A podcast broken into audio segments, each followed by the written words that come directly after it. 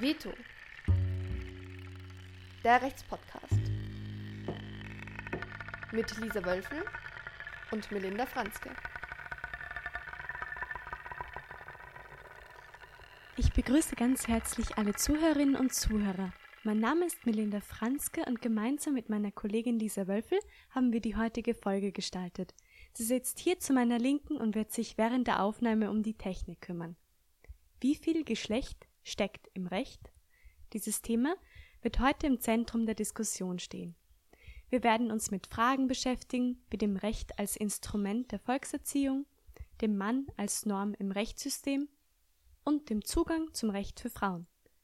Wenn in dieser Sendung von Mann und Frau die Rede ist, wird nicht ein binäres Geschlechtersystem impliziert. Zu Gast sind Magister Shifti Hashemi und Professor Elisabeth Holzleitner.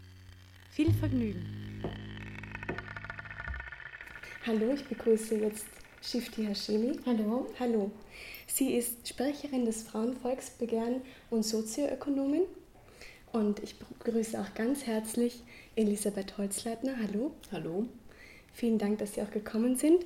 Sie ist Professorin der Rechtsphilosophie und Legal Gender Studies und unter anderem Sprecherin des Forschungsverbundes Gender and Agency der Uni Wien.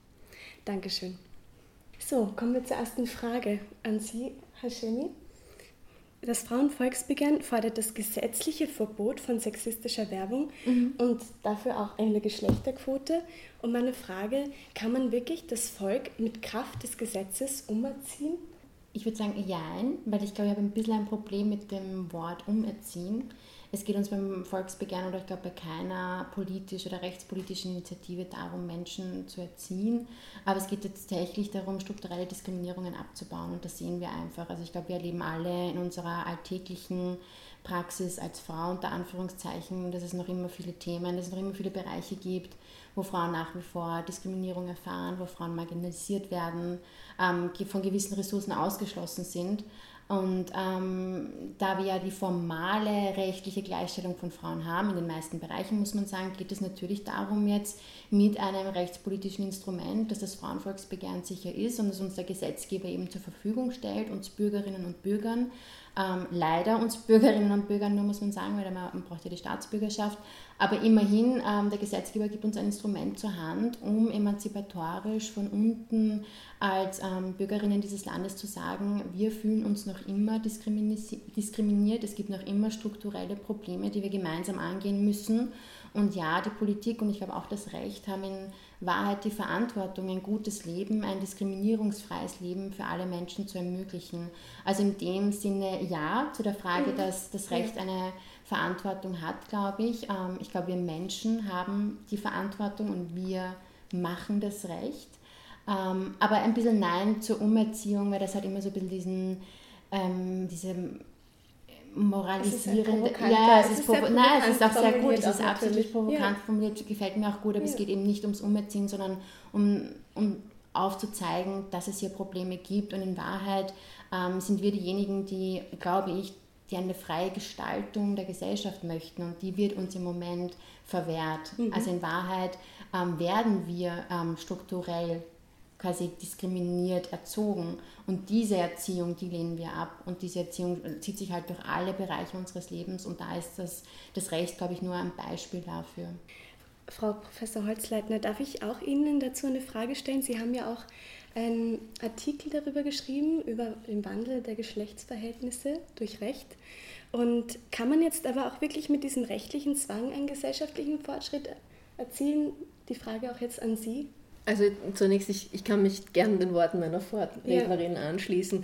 Ich glaube, die Rede von der Umerziehung äh, ist wahrscheinlich ähm, unpassend und äh, etwas kontraproduktiv, ja. weil die, es wirkt so nach einem von oben herab, versucht man Menschen zu manipulieren und in etwas hineinzudrängen, äh, was sie dann auch nicht wollen, gegebenenfalls. Und diese Art von Abwehr wollen wir ja nicht mhm. äh, sozusagen inkludieren.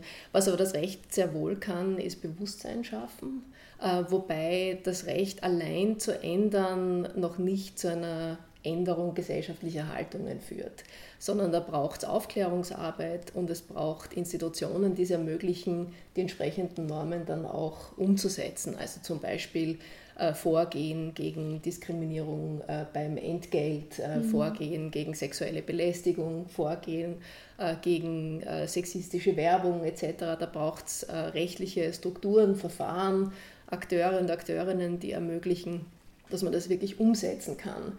Ähm, die Kehrseite davon, dass man versucht, mit Recht was gesellschaftlich zu bewirken, ist dann aber auch, und das muss man in Zeiten von Antigenderismus äh, schon dazu sagen, dass äh, es auch erheblichen Widerstand gibt äh, mhm. äh, gegen solche Normen, die äh, zur Gleichstellung, zur Antidiskriminierung beitragen sollen.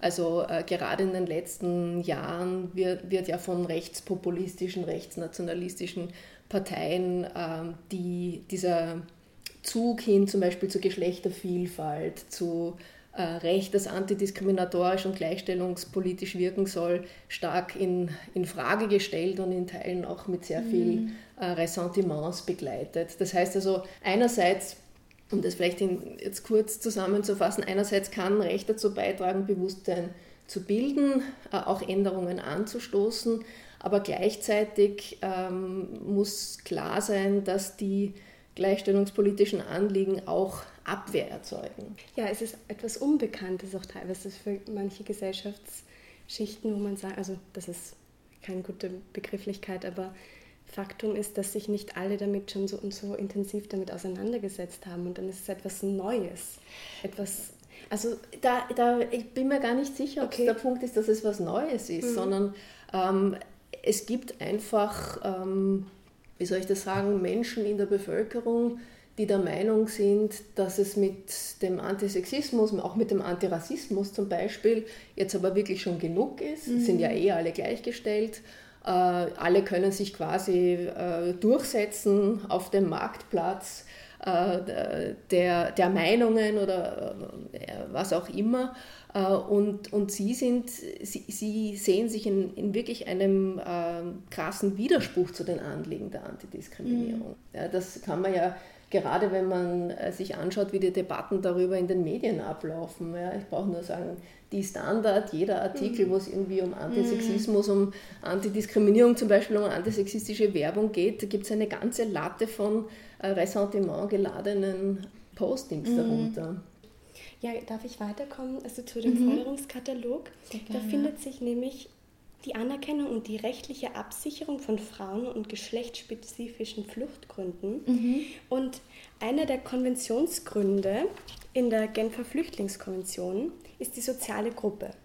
Und da werden ja zunehmend häufig schon in Verfahren zur Feststellung der Flüchtlingseigenschaft diese soziale Gruppe geltend gemacht und die Frauen werden darin auch mit einbezogen. Warum muss man jetzt extra Regelungen schaffen. Das Asylrecht ist ja eigentlich für alle da.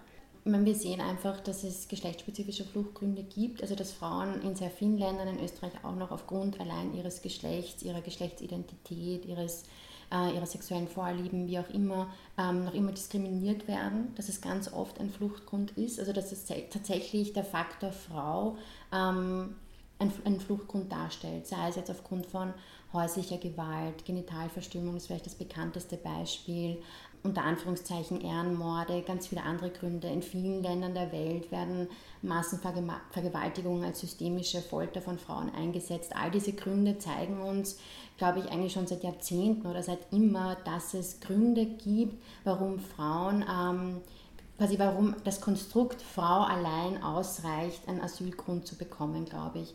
Und ähm, bin jetzt keine Juristin in dem Sinn, aber wir sehen, dass in Österreich, ich glaube im Umkehrschluss zu Deutschland, ähm, dieser Asylgrund noch nicht anerkannt ist, also geschlechtergerechte oder nein, so, Sie schütteln den Kopf. Es, es, gibt eine, es gibt eine Judikatur dazu. Okay, es gibt eine ähm, Das weiß ich nicht ja. zuletzt, deshalb ja, war eine derjenigen, die, Bitte, ja. die diese Judikatur sozusagen aus der, aus der Taufe gehoben mhm. waren, eine sehr liebe äh, Kollegin von mir ist und äh, okay. Studienkollegin. Zum Beispiel Frauen, die aus Afghanistan geflüchtet mhm. sind, denen Bildung verwehrt worden ist, die äh, geschlechtsspezifische Gewalt erlebt haben, die haben in Österreich aufgrund der Zugehörigkeit zur sozialen Gruppe Frau Asyl zugesprochen mhm. bekommen, schon in den 1990er Jahren. Aber es ist auch gesetzlich verankert, weil das ist ja quasi die Forderung, die wir im Frauenvolksbegehren ja. haben, dass es tatsächlich eine gesetzliche Verankerung gibt. Das ist nicht nur so mein Eindruck bislang eigentlich so Einzelfallentscheidungen sind, dass also ich würde niemals den Begriff Willkür verwenden, aber das halt noch sehr unterschiedlich in der Praxis, in der Rechtspraxis gehandhabt wird. Und das ist de facto also die Forderung, ist, die wir im Frauenvolksbegehren, also es ist ein Teil dieser Forderung, es geht auch noch um ganz viele andere Punkte wie Sensibilisierung, ähm, äh, diese Länderinformation, auf denen sich viele dieser Rechtspraxen berufen, dass die einfach auch den Faktor Geschlechtsdiskriminierungen viel besser abdecken. Ähm, aber das, unsere eigentliche Forderung ist quasi diese rechtliche Verankerung, wo sie also die explizite die Nennung, explizite oder? Nennung, Weil jetzt ist genau. es bloß implizit, so, mhm. so wie wir das Also es wird scheinbar oft auch danach entschieden. Es, es, sagen wir, es ist anerkannt, also ja. es ist wirklich in der, in der Völkerrechtswissenschaft und auch im, im sozusagen äh, in, im Asylrecht, in der, in der Asylrechtswissenschaft ist es absolut anerkannt, mhm. Äh, das Geschlecht als Anwendungsfall der sozialen Gruppe einen Asylgrund bilden kann, mhm. wie im Übrigen auch Geschlechtsidentität und sexuelle Orientierung, mhm. ähm, die in EU-Richtlinien auch verankert sind. Mhm. Ja? Also ähm, es würde wohl eine explizite Verankerung im österreichischen Asylrecht dem Ganzen noch mehr mhm. Sichtbarkeit verleihen. Ja, ja. Ich glaube aber nicht, dass es dann wirklich zu einer anderen Spruchpraxis käme, weil einfach aufgrund der Judikatur, aufgrund der Richtlinien äh, vom UNHCR aufgrund der wirklich etablierten Praxis innerhalb der Europäischen Union es absolut anerkannt ist, okay. dass Geschlecht, äh, Geschlechtsidentität und sexuelle Orientierung äh, als, äh, oder die Verfolgung deswegen als, als Fluchtgründe anerkannt mhm. sind. Aber dann würde mich fast also interessieren, wenn ich auch eine ja, Frage stellen darf, warum ist dann quasi in der Rechtspraxis doch oft der Fall, oder ist, nennt man es dann überhaupt Rechtspraxis, aber dass wirklich dann im, im, im Fall selber die Sachbearbeiterinnen, die über die einzelnen Asylgründe entscheiden müssen, ähm, quasi diese Negativbescheide zum Beispiel, das war nicht recht spannend, das habe ich ein bisschen zur Vorbereitung gelesen, ähm, bei bisexuellen Frauen, sehr viel äh, höhere Aberkennungsrate gibt, also ihnen wird Asyl nicht ähm, gewährt als zum Beispiel bis, bisexuellen Männern, weil so die mhm. Informationen, ähm, weil so dieses eben männliche Homosexualität immer noch so ein bisschen als Norm gilt, das wundert mich dann immer, wenn ich solche Zahlen sehe. Kann natürlich auch ein statistischer Ausreißer sein, ich weiß es nicht, also unser Gefühl ist schon, auch wenn man so die österreichische Rechtspraxis sich anschaut, dass quasi so die, die Sensibilisierung und auch dieses Nachfragen ganz oft im Asylverfahren selber, quasi gab es abgesehen von anderen Fluchtgründen vielleicht auch mhm. noch einen geschlechtsspezifischen Fluchtgrund, dass das tatsächlich nicht stattfindet oder sehr viel seltener stattfindet,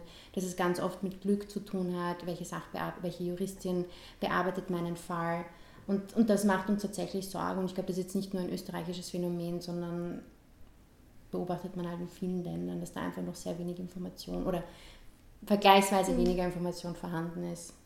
Naja, jetzt, äh, ich habe nicht wirklich den mhm, Überblick ja, äh, über, ja. Die, über die äh, Rechtspraxis, was ich aber aus den Medien mhm. mitbekomme mhm. und auch aus, aus studentischen Arbeiten, die verfasst werden ja. unter meiner Betreuung, äh, ist, dass in der Tat die, die Anerkennungsquote sinkt also in allen Bereichen, und dass die Begründungen, warum nicht anerkannt wird, ähm, in Teilen auch sehr problematisch anmuten. Mhm. Also erst unlängst war ja in den Medien ein Fall von einem, von einem Mann, der angegeben hat, aufgrund seiner sexuellen mhm. Orientierung, mhm. seiner Homosexualität geflüchtet zu sein, der sogar mit, in Österreich mit seinem Partner lebt und dem trotzdem beschieden worden ist, er sei nicht glaubhaft ja, gewesen. Ja. ja.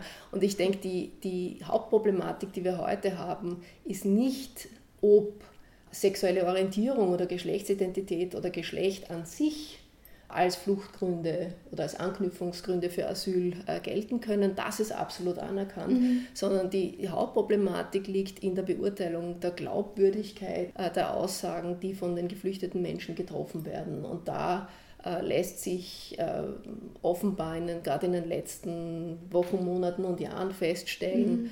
dass äh, da zunehmend enger praktiziert mhm. wird. Okay.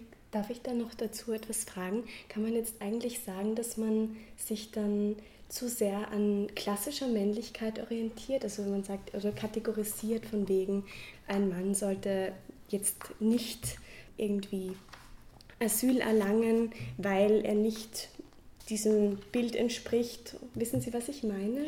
Ja, ja, also das ist so, ähm, wenn ich, wenn ich vielleicht einen, einen ein kleines Stück ausholen Natürlich, darf. Ja? Also sexuelle Orientierung ist ja schon sehr lange als Fluchtgrund anerkannt.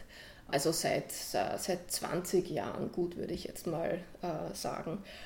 Und früher war es so, also bis vor wenigen Jahren, dass eine gern gepflogene Praxis war zu sagen, ja, wir sehen schon, die Person ist aufgrund ihrer sexuellen Orientierung verfolgungsgefährdet, aber wenn sie sich nur diskret verhält in ihrem Heimatland, dann wird ihr nichts passieren. Mhm. Ja? Das ist das sogenannte Discretion Requirement. Ja? Mhm. Und dann hat man Leute gern zurückgeschickt unter dem Titel, ihr könnt euch ja diskret verhalten, dann passiert euch nichts. Mhm. Äh, also alles kein Problem. Normkonform. Genau. Mhm. Äh, diese Argumentation hat der Europäische Gerichtshof vor zwei oder drei Jahren für unzulässig erklärt. Mhm. Er hat gesagt, das, das kann nicht sein, dass man Menschen, die verfolgungsgefährdet sind, dass man denen bescheidet, seid gefälligst diskret. Mhm. Äh, das kann man auch im Zusammenhang mit, mit Religion nicht machen. Äh, Menschen müssen die Möglichkeit haben, sich entsprechend ihrer individuellen Überzeugungen frei oder halbwegs frei mhm. entfalten zu können. Mhm. Nachdem der EuGH das judiziert hat und damit den nationalen äh, Entscheidungsinstanzen dieses Discretion Requirement abgeräumt hat, hat sich das Ganze verschoben. Ja? Mhm. Nämlich auf die Frage, wie glaubwürdig ist die Person, die vorgibt, aufgrund ihrer Homosexualität oder aufgrund ihrer Geschlechtsidentität verfolgt zu werden. Ja? Mhm. Also so frei nach einem Lied, das der Billy Paul mal gesungen hat, Am I gay enough for you? Mhm. Ja? Also ist performt die Person vor der entscheidenden Behörde in glaubhafter Weise ihre Homosexualität. Und da können natürlich Stereotypen mhm. fröhliche mhm. Urstände mhm. feiern. Mhm. Ja, ja. Äh, und das ist auch ähm, äh, einer, eines der Problematiken im Zusammenhang mit Bisexualität. Mhm. Also bisexuelle Menschen haben es sicher sehr viel schwieriger anerkannt zu werden in, in ihren Asylanliegen, wenn man denen dann ganz gern bescheidet, naja, so quasi du kannst das ja aussuchen, mhm. na, dann leb halt äh, gefälligst heterosexuell ja. in deinem Herkunftsland. So geradeaus mhm. äh, ist die Argumentation natürlich auch nicht zulässig. Mhm. Ja? Aber, aber das sind schon so Stereotypen ja. und Annahmen, die im Hintergrund Da wären wir ja wiederum bei der ersten sind. Frage, die soziale Wirklichkeit, wie die dann eigentlich aussieht, dass man sozusagen die Gesellschaft langsam irgendwie auf neue Strömungen aufmerksam, also neu ist ja auch sagen, aber einfach sensibilisiert, wenn man das so sagen darf, damit es nicht so zu solchen faktischen Problemen kommt bei der Umsetzung, oder? Mhm. Naja. Oder darf ich das an Sie? Ja, ich meine, ich glaube, also in Wahrheit gab es ja. also diese Strömung, also es gibt einfach unterschiedliche mhm. Formen von Geschlechtsidentität und ich glaube tatsächlich, dass man äh, in den Asylverfahren ganz gut sieht, dass halt ähm, gerade die untersten Ebenen unter Anführungszeichen, die wahrscheinlich diese Glaubwürdigkeit auch abprüfen und einschätzen müssen, tatsächlich überfordert sind, nämlich auch weil es diese ganzen Sensibilisierungsprogramme und Unterstützungen für mhm. sie nicht gibt. Das sind ja extrem schwierige Entscheidungen. Mhm. Wie gesagt, ich bin selber nicht Juristin, aber mhm. hier muss man auf Basis von wenigen Gesprächen, ähm, kurzen Eindrücken entscheiden, ja. hat die Person einen Fluchtgrund oder nicht ähm, wie gibt sich diese Person, das ist natürlich eine unglaublich schwierige Situation und ich glaube deswegen, und es ist eben ein großer Teil unserer Forderung bei Schutzgewehren, beim Frauenvolksbegehren, dass es hier auch einfach mehr Mittel braucht und mehr Sensibilisierungsprogramme, bessere Länderinformationen, mhm. dass die unterschiedlichsten Bereiche ähm, besser zusammenarbeiten. Also ich finde es eigentlich immer so ein bisschen erschreckend, dass wir zivilgesellschaftliche Organisationen wie beispielsweise die Queerbase brauchen, um LGBTIQ-Personen mhm. da zu unterstützen und dass das Rechtssystem es selber, unter Anführungszeichen jetzt Rechtssystem, aber dass unsere Behörden es nicht schaffen, mhm. hier diese Breite an, an, an, Vielfalt auch abzudecken und Informationen bereitzustellen. Ich glaube, da müssen wir alle und ja. da muss natürlich auch das Rechtssystem daran arbeiten, dass diese Vielfalt, die es gibt, auch in einem Asylverfahren mhm. anerkannt werden kann. Ja, okay, es ist einfach sozusagen noch zu alt, das Recht, darf man das also in Ihrem Sinne oder nein, zu, das ist, das oder, ich, nein, oder wie das, würden Sie das formulieren? Das ja, Frage, ja, ja, natürlich. Es ist eine provokante Frage, die absolut an Sie gestellt nein, ist. Also das, ich sage es jetzt mal so, ja, äh, das Recht, so wie wir es vorliegen haben, gibt eine sehr gute Grundlage dafür mhm. ab, Menschen Schutz zu gewähren, die verfolgt werden auf aufgrund ihrer Zugehörigkeit zur Gruppe Frauen, mhm. bisweilen vielleicht auch zur Gruppe Männer, Mhm. kann es ja spezifische Gründe auch Natürlich, geben. das möchte man nicht ausschließen, ja. Ähm, Mhm. Also sozusagen, es Ja. geht um die Geschlechterkategorie, auch äh, Verfolgung aufgrund sexueller Orientierung und Geschlechtsidentität. Dafür sind die Grundlagen da. Es, Okay. sind Mhm. die, äh, es gibt hervorragende Richtlinien vom UNHCR. Also da in der, gerade in den letzten, würde ich sagen, fünf bis zehn Jahren hat sich da enorm viel getan. Die Problematik ist weniger äh, die Frage, ob wir ein entsprechendes rechtliches Instrumentarium haben, als die Frage, wie die momentane politische Großwetterlage ist und welche, wie soll ich denn das sagen, so ein bisschen auch informellen, impliziten Vorgaben an die oder Erwartungen ja, Ja, an ja. die entscheidenden Behörden gerichtet werden. Ich glaube, das ist ein unglaublich Und, wichtiger Punkt. und das, das kann man einfach momentan beobachten, Ja. Ähm, nämlich auch und gerade im Bereich der sexuellen Orientierung, wo die österreichischen Behörden äh, in, den, in den letzten Jahren durchaus äh, entgegenkommend waren, äh, dass auch hier jetzt aufgrund dieser zunehmenden Verschärfungen ähm, noch mehr Zurückhaltung gewaltet wird. Ja, das ist ein wahnsinnig spannendes Thema und ich freue mich, dass das irgendwie auch so, so im Diskurs verwickelt wurde jetzt. Vielen Dank. Und ich würde auch gerne gleich zur nächsten Frage kommen. Der Zugang zum Recht für Frauen. Also seit Anfang des Jahres wird die Anhebung der Strafen bei Gewalt- und Sexualdelikten ja stark diskutiert. Das war ja rundum in den Medien. Und die ÖVP-Staatssekretärin Ed Stadler meinte auch, höhere Strafen können Triebtäter abhalten und das natürliche Rechtsempfinden werden eben durch diese milden Urteile total verletzt. Und Stache hat auch gemeint, ja, wer sich an Frauen vergeht, muss die volle Härte des Gesetzes zu spüren bekommen. Und jetzt ist meine Frage, ist diese Regelung wirklich im Sinne der Opfer? Darf ich gleich Sie fragen, Frau Professor Holzleitner? Also davon sind ja auch stark eben Frauen betroffen. Und wissen Sie, was ich meine? Ja, ja, Mhm. ja ich denke nur gerade nach. Ja, natürlich. ähm, es ist wohl so, dass ähm, die eine Frage lautet, äh, die, die Sie jetzt gerade aufgeworfen Mhm. haben, äh, wie sieht es aus mit der Höhe der Strafen, wenn Mhm, verurteilt genau, wird? Ja.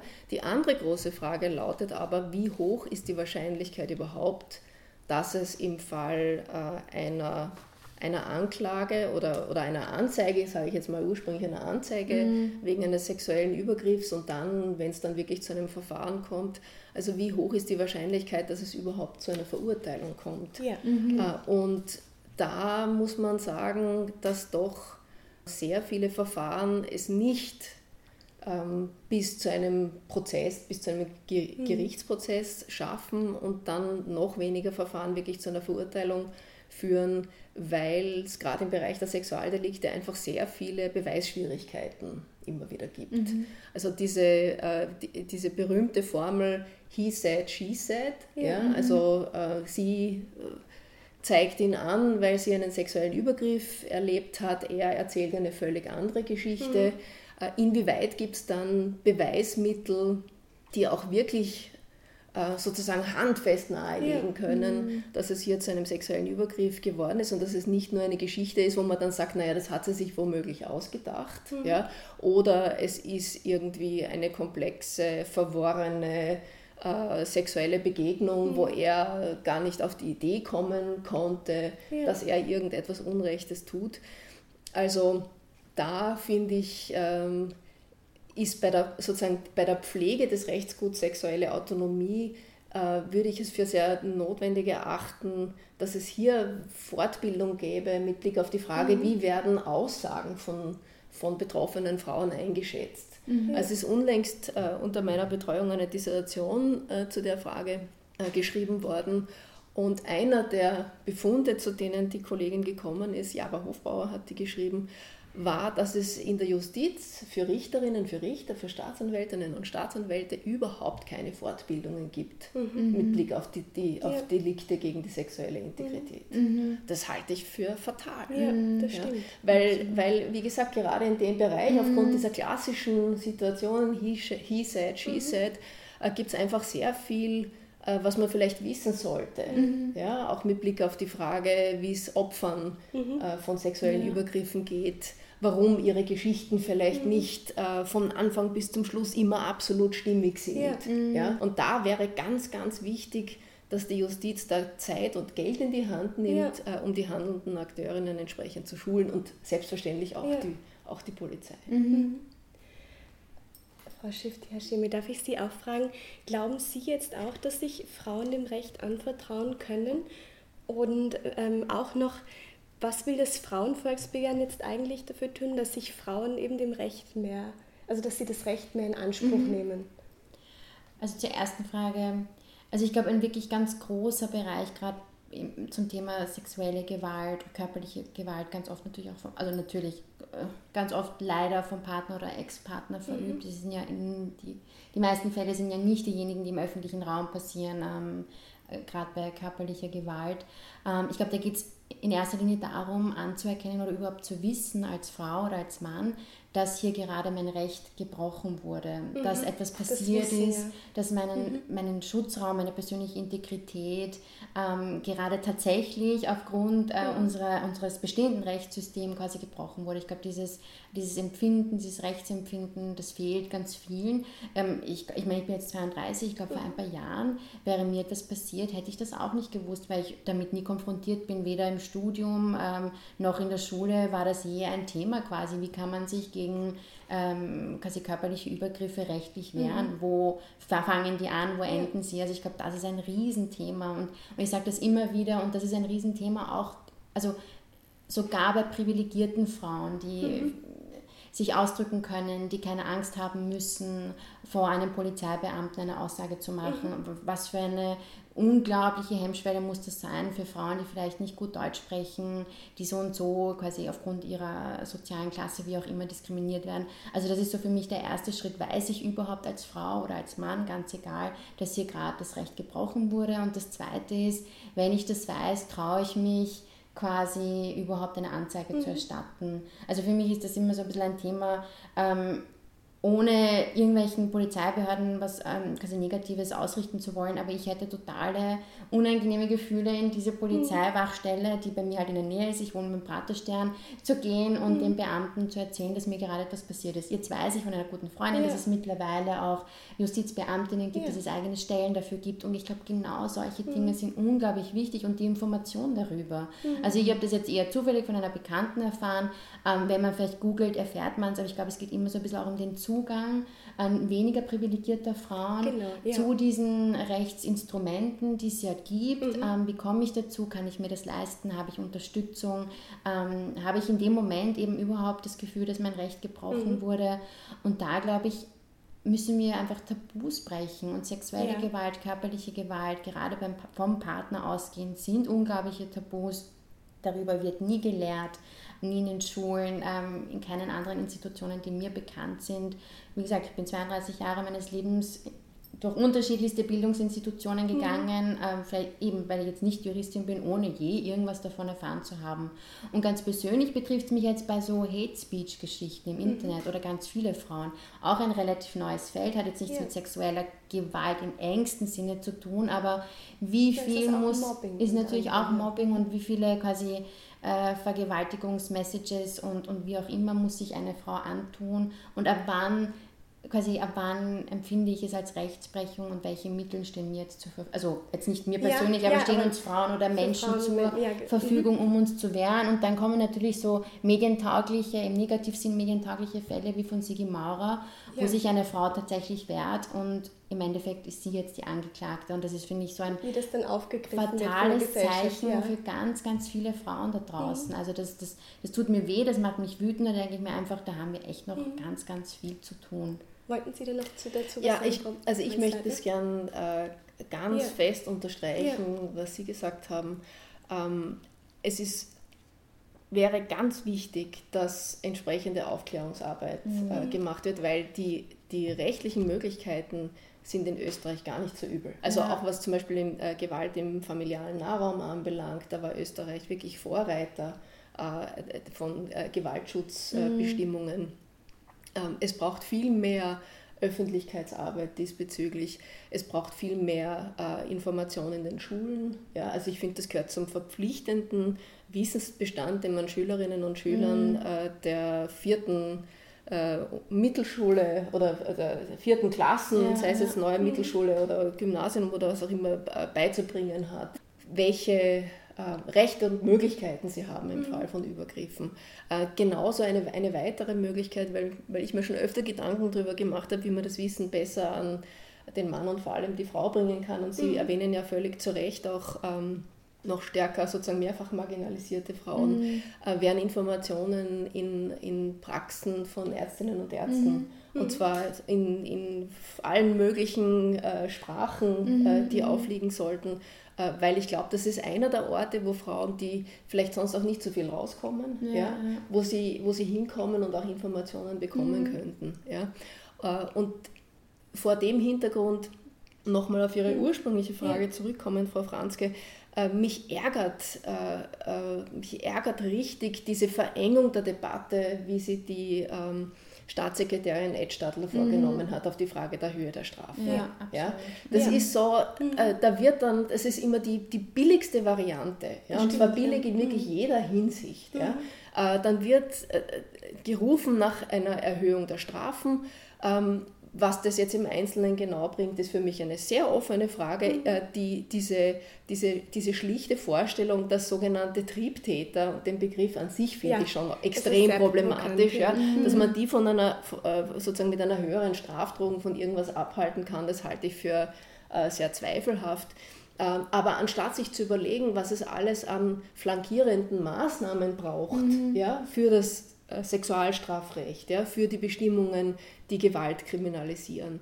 Dass man da auch Geld in die Hand nehmen muss, mhm. Institutionen, äh, so, so, sowohl staatliche Institutionen äh, aufbauen muss, als auch zivilgesellschaftliche Institutionen unterstützen muss, die in dem Bereich Absolut, tätig sind. Ja. ja. Mhm. Äh, das kann dann alles hinter dieser, hinter dieser äh, breitpinseligen Forderung höhere Strafen für Sexualtriebtäter mhm. verschwinden. Das ist einfach einfacher zu verstehen für Menschen, die sich vielleicht nicht mit, näher damit auseinandersetzen, Nein, das, das entschuldigen Sie, ja, wenn ich da... Ja, natürlich. Nein, ich, halte das, ich halte das wirklich für eine, ähm, für eine Strategie. Mhm, ja? ja? Es ist eine Strategie, ähm, die, die darin besteht, äh, einen, sozusagen einen Diskurs zu führen, der in einem hohen Maß äh, symbolpolitisch mhm. ist, mhm. Ja, der sozusagen die richtigen Duftmarken mhm. ausstrahlt. Ja. Wir tun was gegen Sexualtriebtäter. Ja. ja ähm, und das, und das Strafrecht ist dafür ein probates Mittel. Mhm. Ja, und dann sagt man, ja, Gewalt. Wir, wir ziehen Gewalt, die Schrauben beim Gewalt, Strafrecht ja. an. Mhm. Ja. Ähm, und damit kann sozusagen, das ist wie so ein äh, im, im Free Jazz gibt es den Ausdruck Sheet of Sound. Ja? Es ist so ein, ein Soundteppich, der erzeugt wird und, äh, und alles, was drunter liegt und was eigentlich wirklich wirksame Maßnahmen wären oder sein mhm. könnten, um Gewalt, um sexuelle Gewalt äh, zu reduzieren, das kann dann sozusagen unter der Hand alles entsorgt werden oder eben nicht mehr gefördert werden, wie wir es momentan genau. erleben. Mhm. Äh, ja, ich kann das auch nur unterstreichen und ich glaube, das ist tatsächlich auch ein bisschen die Realität, die wir anerkennen müssen, weil ich das jetzt eigentlich noch gar nicht ja, gesagt habe, dass natürlich. wir halt es mit einer rechtskonservativen Regierung im Moment zu tun haben, dass wir es tatsächlich mit einem sehr autoritären Umschwung zu tun haben. Und ich glaube, diese ganzen Rufe nach äh, mehr Strafen dort, mehr Strafen da und gleichzeitig wird extrem viel Geld gekürzt und ähm, etablierte Formen, wie zum Beispiel diese Marak-Fall-Konferenzen, mhm. wo es gerade um diese High-Risk-Opfer-Einschätzungen geht, ähm, werden abgeschafft aus sehr eigenartigen Gründen. Da geht es schon darum, glaube ich, meiner Meinung nach, quasi diese Probleme zu individualisieren und sich halt quasi uns allen irgendwie vorzugaukeln, wir hätten keine strukturellen Diskriminierungen in dieser ja. Gesellschaft mhm. und häusliche Gewalt und sexuelle Gewalt sind strukturelle Diskriminierungen, sind Riesenthemen und das kann man halt nicht mit einem Budget von 10 Millionen Euro im Jahr erledigen. Man müsste Geld in die Hand nehmen, man müsste sich halt auch tatsächlich mal ernsthaft eingestehen, dass wir es mit einem Gesellschaftssystem, glaube ich, tatsächlich zu tun haben, wo weiterhin Frauen ganz offen diskriminiert, sexualisiert und ganz oft eben auch ähm, quasi körperlich und sexuell übergriffig mhm. irgendwo quasi, ähm, ja. Aber kann man, ja, das, ich, mhm. darf ich da kurz anschließen, kann man das also so sehen, wenn, wenn Menschen nicht davon betroffen sind, von einer Diskriminierung in dem Fall, dass es eigentlich dann nicht erstrebenswert ist für jene, die nicht diskriminiert sind, da irgendwelche Änderungen zu bringen, weil die Änderung würde wiederum ihre Rechte, also ihre mhm. Freiheit einschränken. Kann man das so sehen eigentlich? Dann das glaube ich nicht, weil gerade als Frau, glaube ich, gibt es keine, es gibt ist meine These, es gibt keine Frau, die nicht irgendwann mal diskriminiert wurde aufgrund ihres Geschlechts. Also ich glaube, wir alle und es gibt ganz viele Männer, die ja auch diese Männlichkeits-Macho-Formen nicht leben wollen. Auch die mhm. äh, haben das totale wichtig, Probleme, sich in dieser Gesellschaft ja. ähm, durchzusetzen mhm. und auch andere Lebensmodelle ja. vorgelebt zu bekommen. Also ich glaube tatsächlich gibt es keinen Menschen, der nicht irgendwann auf aufgrund irgendwelcher Faktoren ähm, diskriminiert wurde. Ich glaube, es ist halt einfach so eine unglaubliche Beharrungstendenz, Dinge so zu lassen, wie sie sind. Mhm. Ähm, und gerade im Fall von sexueller und körperlicher Gewalt kommt halt dieses persönliche Schamgefühl dazu. Mhm. Und ich glaube tatsächlich, dass Scham so ein bisschen dieser eine Faktor ist, der uns davon abhält, gerade dieses Thema mhm. ernsthaft anzugehen. Weil keiner redet gerne von sich als Opfer und keiner sieht sich als Betroffene von Gewalt oder Diskriminierung, aber tatsächlich sind wir es. Mhm. Sind wir es alle relativ häufig. Ja. Ja, ich danke Ihnen. Ich würde gerne noch eine abschließende Frage an euch beide stellen zu feministischen Rechtswissenschaft mhm. und Frauenförderung. Ergänzt sich das? Ist das jetzt eigentlich, oder gibt es da irgendwie Bestrebungen, die sich irgendwie nicht vereinen lassen? Darf ich die Frage Sie stellen, Sie stellen Frau Professor Holzleitner? Feministische Rechtswissenschaft fordert Frauenförderung. Also ich glaube, damit, so damit kann man, sagen? ja, sagen wir, äh, feministische Rechtswissenschaft fordert äh, die Gleichstellung von Frauen und Männern und von äh, non-binary mhm. Persons. Also ich finde es auch sehr wichtig, auch im Sinne des Disclaimers, mhm. den Sie ähm, äh, zu Beginn Ihrer ja. Äh, Moderation gemacht haben, äh, immer daran zu denken, auch wenn es rechtlich noch nicht anerkannt. Mhm. Nein, stimmt eigentlich nicht. Äh, Non-Binary ja, sind ja, jetzt schon anerkannt, schon anerkannt im österreichischen genau, Recht, weil ja. der Verfassungsgerichtshof hat ja mhm, vor kurzem stimmt. entschieden, äh, dass es eine äh, Möglichkeit geben muss für Menschen, die keinem der konventionellen Geschlechter angehören, äh, in ihrem sozusagen unkonventionellen mhm. Geschlecht anerkannt zu werden. Äh, jedenfalls äh, feministische Rechtswissenschaften ähm, wollen beitragen zur Gleichstellung aller Menschen äh, wollen beitragen dazu, dass Diskriminierung aufgrund des Geschlechts abgebaut werden und dass auch gegen äh, strukturelle Diskriminierung mhm. vorgegangen wird. Und so wie die Gesellschaft jetzt immer noch aufgestellt ist, bedeutet das auch, äh, dass es fördernde Maßnahmen, ich sage jetzt ja. mal in der, in der Diktion mhm. der Europäischen Union für das unterrepräsentierte Geschlecht geben soll. Gender Mainstreaming? Im, Im Sinne eines mhm. Gender Mainstreaming ist die Rede jetzt vom unterrepräsentierten Geschlecht. Interessanterweise in der österreichischen Rechtslage sind Förderungen zurzeit nur für Frauen vorgesehen, mhm. wenn Frauen unterrepräsentiert sind. Ähm, ich denke, man könnte durchaus darüber nachdenken, auch äh, Männer zu fördern in bestimmten Feldern, wenn sie unterrepräsentiert sind, weil es ja einfach darum geht, äh, Geschlechterstereotypen mhm. äh, aufzubrechen, sozusagen so das Packeis mhm. Äh, der geschlechtlichen Arbeitsteilung ähm, aufzutauen, wenn man so ja. will. Dafür sollten fördernde Maßnahmen dienen. Und ich halte sie nach wie vor absolut für notwendig. Ähm, ich möchte mich da auch sehr gerne einer Forderung des Frauenvolksbegehrens anschließen, weil sie fordern ja äh, Geschlechterquoten genau. im Bereich mhm. der Politik, mhm. ja, für die Legislative etc. Und ähm, also nach allen wissenschaftlichen Untersuchungen lässt sich nachvollziehen, dass Geschlechterquoten in der Politik ein wirksames Mittel sind, um mhm. die Repräsentation von Frauen ganz signifikant zu mhm. erhöhen. Äh, und man kann sich zwar dann nicht erwarten, dass sich die, die Politik dann radikal ändert, weil die Bruchlinien sehr häufig nicht zwischen Frauen und Männern verlaufen, sondern eher sozusagen zwischen den Parteien und die Loyalitäten mhm. innerhalb der Parteien doch relativ stark sind. Was man aber schon auch feststellen kann, wenn man sich so die, die Rechtsgeschichte des österreichischen Gleichstellungsrechts anschaut, dass es doch an verschiedenen Stellen dann Allianzen äh, von Frauen über die Parteigrenzen hinweg mhm. gegeben hat. Mhm, ja? Also das lässt sich ja. zum Beispiel, ich habe das jetzt gerade äh, recherchiert für einen Text, Ach, den gut. ich schreibe anlässlich ja. 100 Jahre Frauenwahlrecht. Es lässt sich feststellen äh, im Zusammenhang mit der Familienrechtsreform, mhm. äh, wo die ÖVP-Frauen ähm, ganz viel Aufklärungsarbeit geleistet haben ab Ende der 1960er, Anfang der 1970er mhm. Jahre, sodass dann die ÖVP sich 1972 im Salzburger Programm bekannt hat zur partnerschaftlichen mhm. Ehe. Ja? Und zwar war die ÖVP da viel früher dran als so mancher Zivilrechtsprofessor mhm. in Österreich, die damals noch ganz jung waren, aber total mhm. reaktionär. Ja? Äh, oder auch ähm, einen, einen, ein zweites Beispiel, das ich gerne anführen würde, als es darum ging, äh, die Vergewaltigung in der Ehe in Österreich zu mhm. kriminalisieren. Ja, als mhm. der Antrag erstmals eingebracht worden ist 1988, da haben sich die männlichen Abgeordneten wirklich überschlagen mhm. in Grauslichkeiten. Ja, also ja. gerade von der ÖVP und von der FPÖ.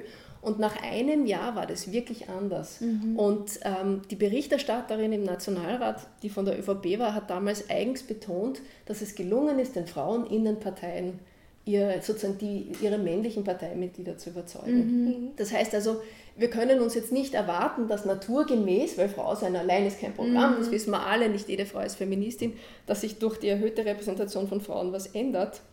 Aber es gibt doch die Möglichkeit, äh, aufgrund unterschiedlicher Lebenserfahrungen dass äh, Sensibilitäten eingebracht werden, dass Allianzen geschmiedet Absolut. werden äh, mhm. und dass sich dann auch wirklich politisch was ändert, mhm. wie man ja auch gesehen hat, um jetzt das letzte Beispiel ja. zu nennen, was die Maria auch Kallert quasi ja, ja, als ihr Abschiedsgeschenk die Aufnahme der Töchter in die österreichische Bundeshymne. Mhm. Ja, so.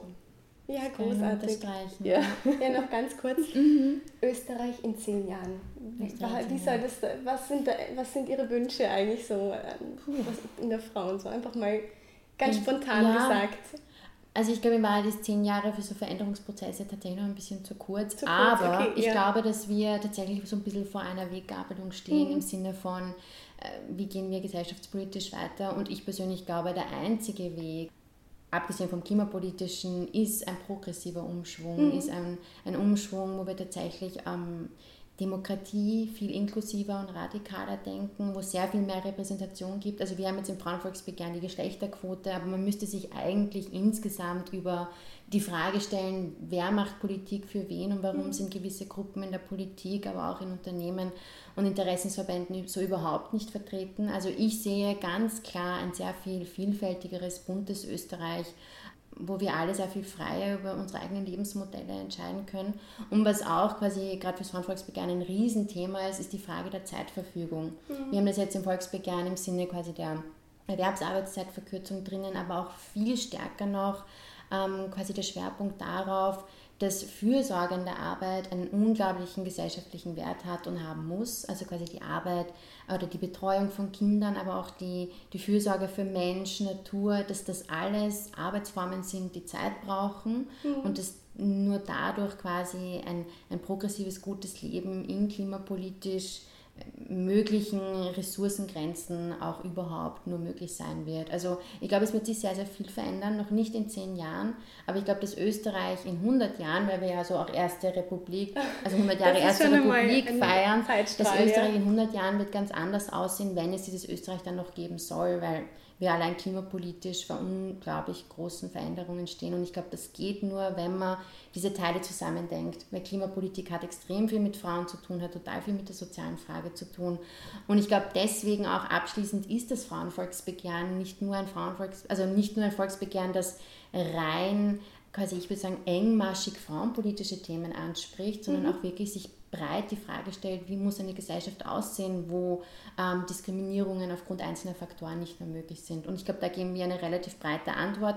Für manche mhm. löst das Kritik aus. Ich glaube, es das geht ja. aber nicht mhm. anders, weil ähm, es diese radikalen Entwürfe braucht, gerade von Frauen, weil wir aus der Erfahrung auch wissen, nur 10% davon wird mhm. irgendwann umgesetzt ja. in nächster Zeit. Also von mir gibt es immer den Aufruf, groß zu denken, radikal, inklusiv mhm. zu denken und ähm, auch irgendwie neue Allianzen zu schmieden. Aber ich glaube, das hat das Frauenvolksbegehren ein bisschen initiiert. Diese Tradition gibt es Gott sei Dank. Österreich hat eine extrem starke Zivilgesellschaft. Die wird es auch brauchen, glaube ich, gerade angesichts dieser Regierungskonstellation, ja. die uns noch ein Weilchen erhalten bleiben wird. Ja. Na, ich hoffe, die Leute hören sich auch in 100 Jahren dann diesen Podcast an. Und sagen, was dann genau, passiert genau, ist. Ja, genau, dass das kommentiert wird. Ja, ich, ich danke euch vielmals. Das war großartig, es war sehr interessant. Und ja, ich verabschiede mich. Danke ebenfalls. Vielen Dank. Dankeschön. Danke für das Gespräch. Dankeschön.